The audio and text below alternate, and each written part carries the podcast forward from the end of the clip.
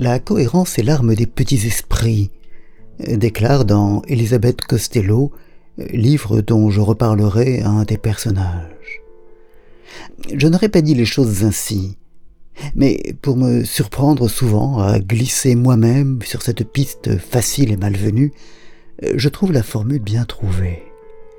Le défaut de cohérence qu'on pointe parfois chez les personnes dont nous ne partageons pas les positions ou les thèses est un argument de second rang. Au lieu de s'en prendre à la thèse elle-même, on s'en prend à la personne euh, qui ne se comporte pas comme elle le devrait au regard des positions qu'elle affiche.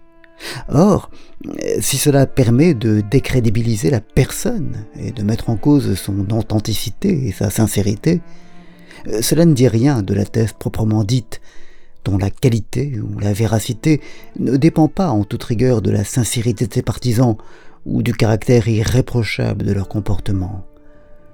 Prétendre qu'une thèse est fausse au motif que celle ou celui qui la défend et déroge tombe donc à côté.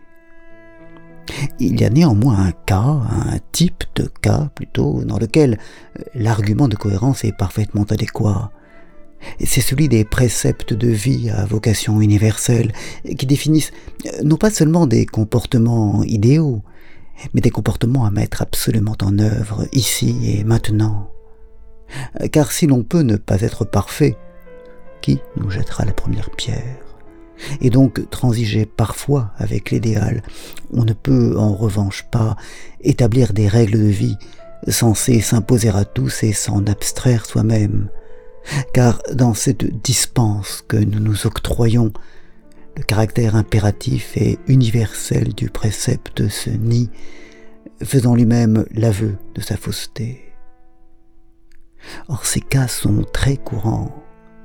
Il est en effet beaucoup plus mobilisateur de défendre des règles et des positions fortes et intransigeantes que d'encourager à des petits pas un réformisme tiédasse et un peu médiocre, toujours soupçonné, à juste titre d'ailleurs, de manquer de courage et de foi. On est donc toujours écartelé entre le caride l'ambition mobilisatrice mais peut-être irréaliste, et le scylla du pragmatisme qui, sous couvert de réalisme, finit souvent par s'embourber dans le conservatisme le plus étroit. C'est là que le critère de cohérence peut permettre de fixer le curseur. Si nous ne sommes pas capables de suivre nous-mêmes les devoirs que nous fixons à tous, notre prétendue ambition n'est qu'une fuite devant la réalité. Mais inversement, si les suivre ne nous cause aucune difficulté, si notre alignement est aisé et naturel, c'est probablement parce que nous nous mentons ou que nous avons en fait renoncé.